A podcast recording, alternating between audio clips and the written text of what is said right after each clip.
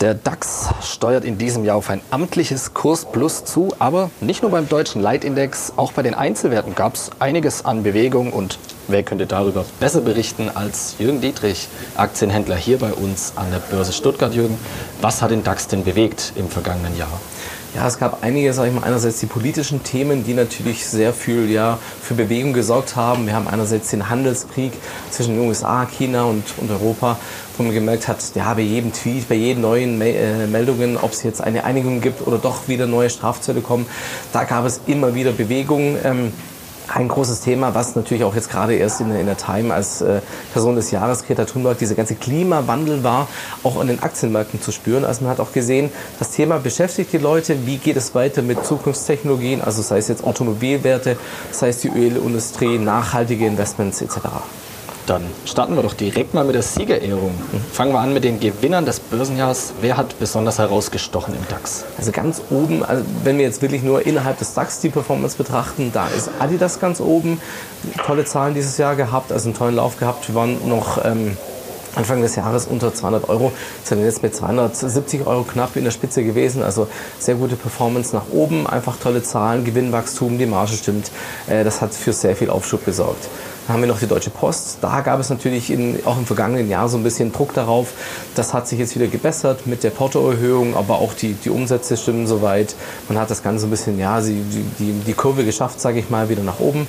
Ähm, ansonsten haben wir ähm, zum Beispiel SAP als, als einen der großen Gewinner. Auch da gab es zum Beispiel äh, den Hedgefonds Elliott, der mit eingestiegen ist. Es gab tolle Zahlen in der Spitze gegen die Aktie bis 125 Euro.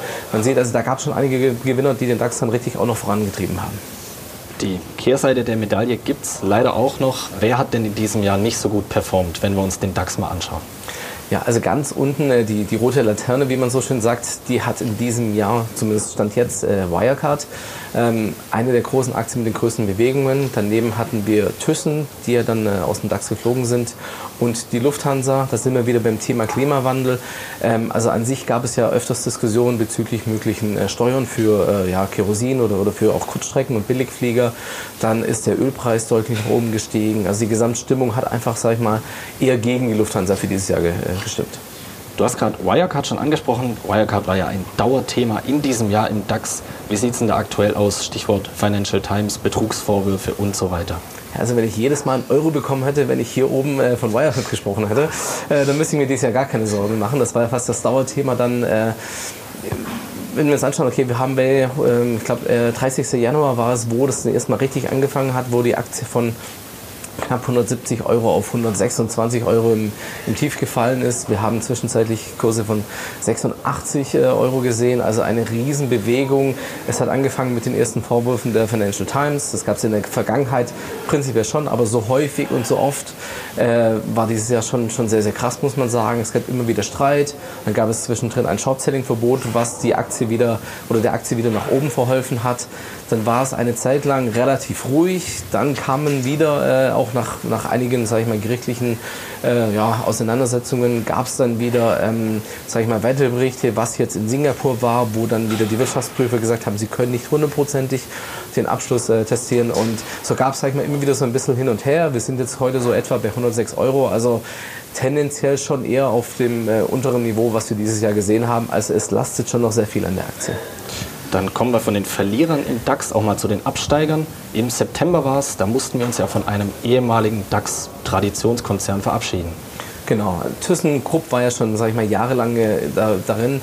Die letzten Jahre gab es immer wieder Probleme, wie sich das Unternehmen neu aufstellt, ob man jetzt dann irgendwann mal, was ja sehr, sehr lange im Raum stand, ob man dann die Aufzugssparte äh, abspaltet oder, sage ich mal, extra an die Börse bringt. Das war dann lange zur Diskussion. Es sah dann irgendwann mal auch so weit aus. Dann gab es wieder ein bisschen Rückzieher und ja, es war, also Thyssen war dadurch, sage ich mal, nach Wirecard eine der volatilsten Aktien dieses Jahr, wenn man einfach, sage ich mal, immer wieder die, die, die Sorge hatte, okay, der, der DAX-Abstieg kommt oder sie erholt sich vielleicht doch wieder, schafft es dann doch von der Marktkapitalisierung doch noch hoch genug, weil die Umsätze waren da.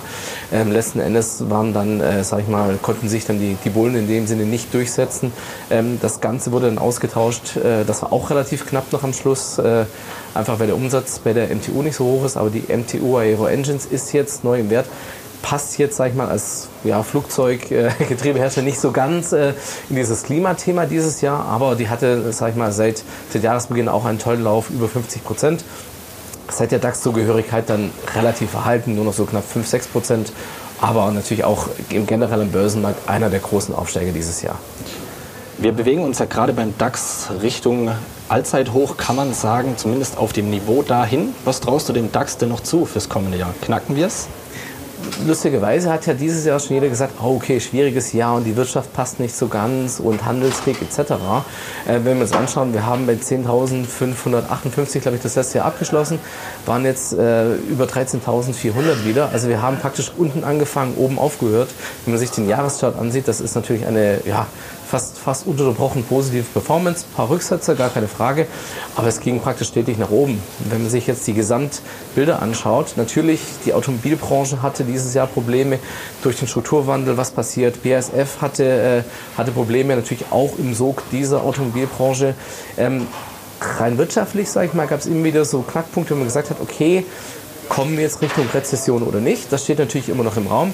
Andererseits sind einige große politische Themen, die das Ganze natürlich auch blockiert haben, wie der Welthandelskrieg oder zum Beispiel äh, der Brexit, wo wir endlich mal, hoffentlich, äh, muss man an dieser Stelle sagen, äh, zumindest mal zu einem Punkt kommen können und die Unsicherheit so ein bisschen weg ist.